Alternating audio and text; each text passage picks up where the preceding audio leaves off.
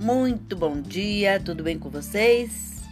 Hoje é 8 de fevereiro de 2021, segunda-feira, uma semana inteirinha pra gente conquistar com alegria, boa vontade e com gratidão.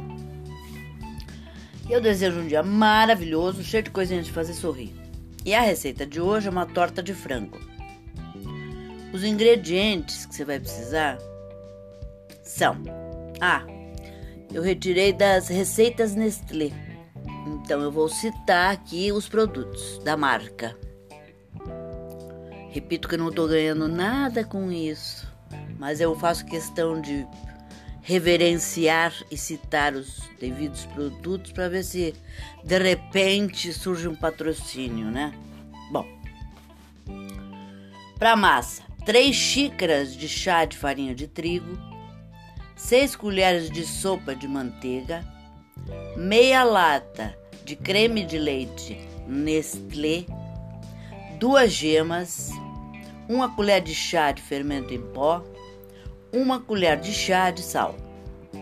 Para o recheio, uma colher de sopa de óleo, quatro dentes de alho picado, duas cebolas médias picadas, dois tomates médios picados, um peito de frango grande cozido e desfiado, dois tabletes de caldo de galinha mage, um vidro de palmito picado, uma pitada de pimenta do reino, meia lata de creme de leite Nestlé, duas colheres de sopa de cheiro verde picado e uma gema para pincelar.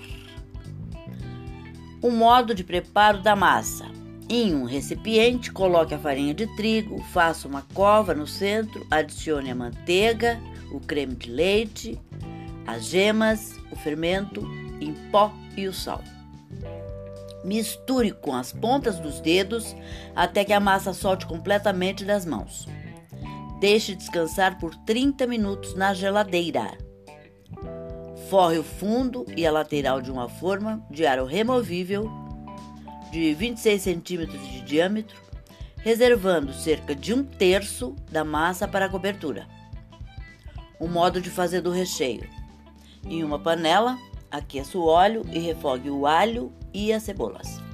Junte os tomates e refogue por 5 minutos.